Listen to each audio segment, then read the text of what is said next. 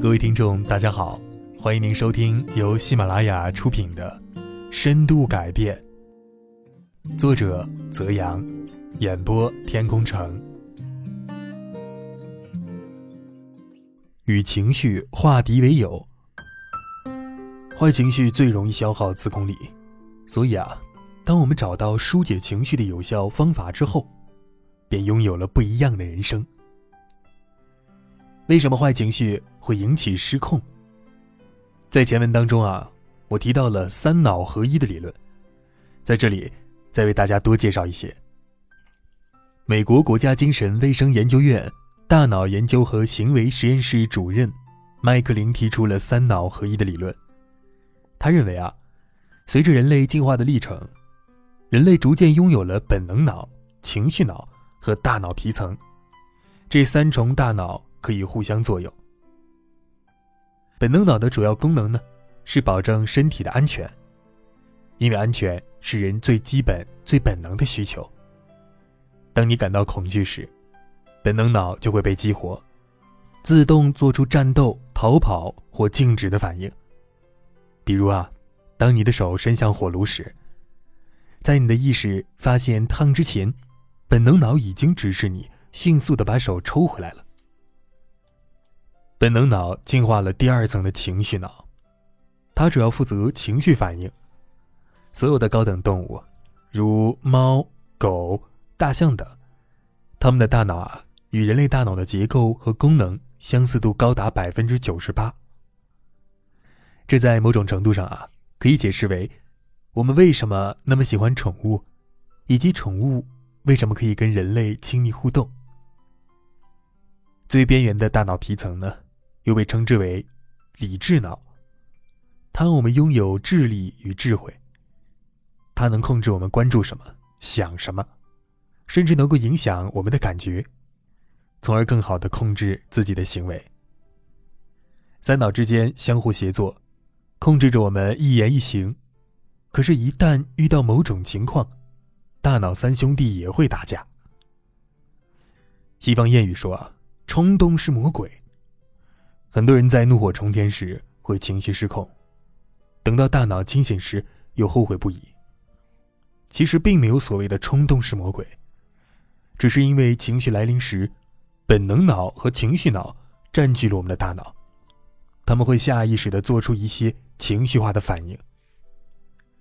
人们下意识的想要在情绪变化时维持好自己的形象，比如明明很生气，却努力着忍着不爆发。这种自控其实更消耗意志力，让本就有限的自控力更加的分散，我们也就更加管不住自己了。情绪啊，不是敌人，而是朋友。最近这些年，我发现自己的胆子变小了，因为每次一看到有关女性被害的文章，都会让我深陷恐惧之中。恐惧让我产生了强烈的自我保护。和封闭心理，也让我很紧张。有一段时间，我总觉得自己身体不舒服。夜深人静时，常常问自己：如果明天就与世界说再见了，今天会怎么样呢？慢慢的，我意识到，自己已经被恐惧、担心和焦虑绑架了，内心充满了不安。于是我开始思考情绪对我的意义。无独有偶，自控力当中有一节专门讲到恐惧管理。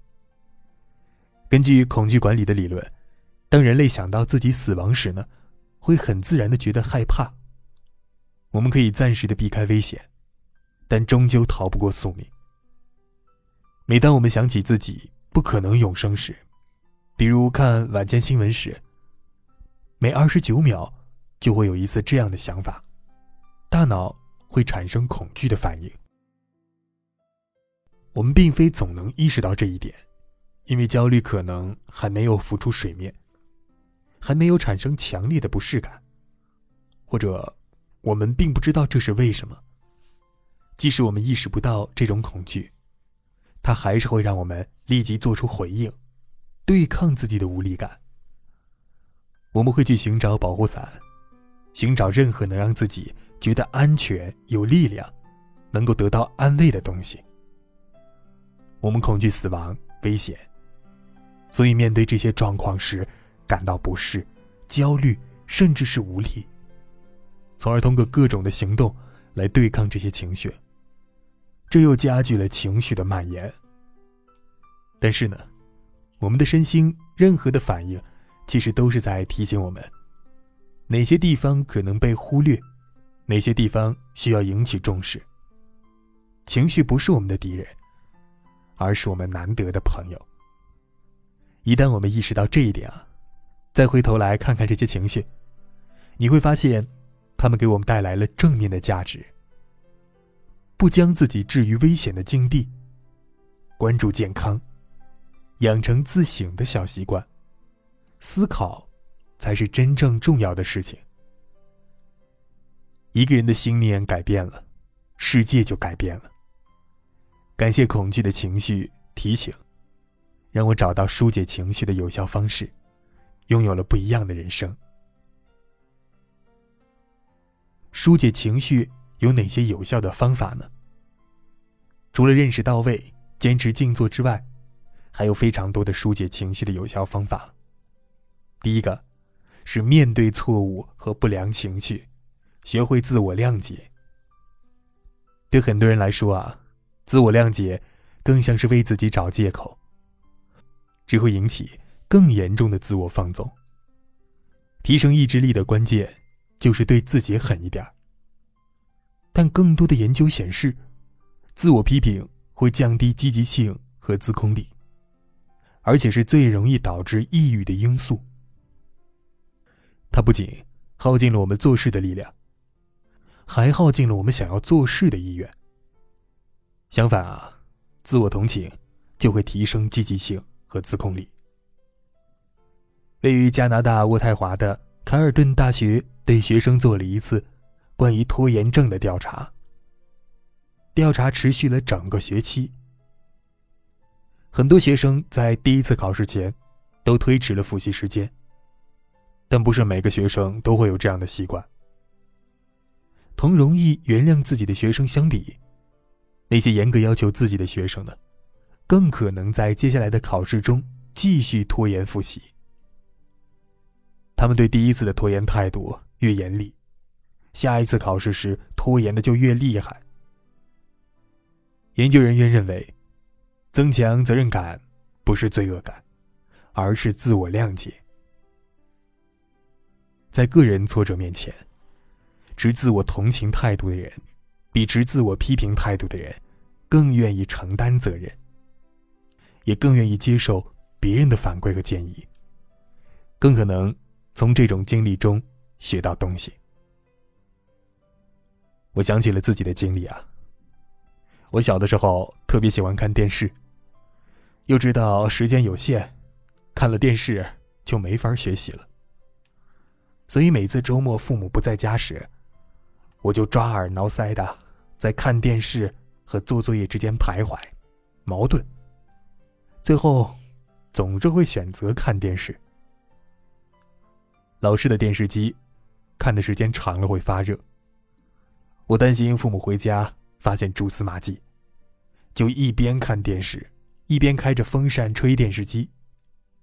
即使自己当时已经热得汗流浃背了，关键是啊，看就看吧。我内心有一个声音一直在说：“你怎么又没忍住？作业又没做完，真是没救了。”就这样啊，虽然我眼睛在看电视，但是我却没有享受到。电视节目带给我的愉悦和放松，虽然我一直在内心动员自己改过，但是每次都以失败告终。每次都是外力，比如父母回家或者突然停电，才能使我彻底的收回心去学习。这样的心理斗争经常上演，搞得自己玩也没玩好，正事也没干成。如何打破这样的循环呢？就是在放纵之后，选择自我谅解、自我同情，接受自己已经犯的错误，积极承担责任，争取下一次采取自控的行动。所以啊，我们要注意，面对错误，我们应该自我谅解，而不是增加罪恶感。只有这样，才能帮助我们重回正轨。自我谅解可以帮助我们从错误中恢复自信，让我们消除犯错时的羞愧痛苦。我们要学会跟自己说一句：“那又如何？”这样才能摆脱失败后的低落情绪啊！没有了罪恶感和自我批评，我们就没有需要摆脱的东西了。这样一来啊，思考为什么会失败，就会变得很容易。下一次也就不会轻易失败了。亲爱的听众朋友们，本集已播讲完毕，感谢您的收听。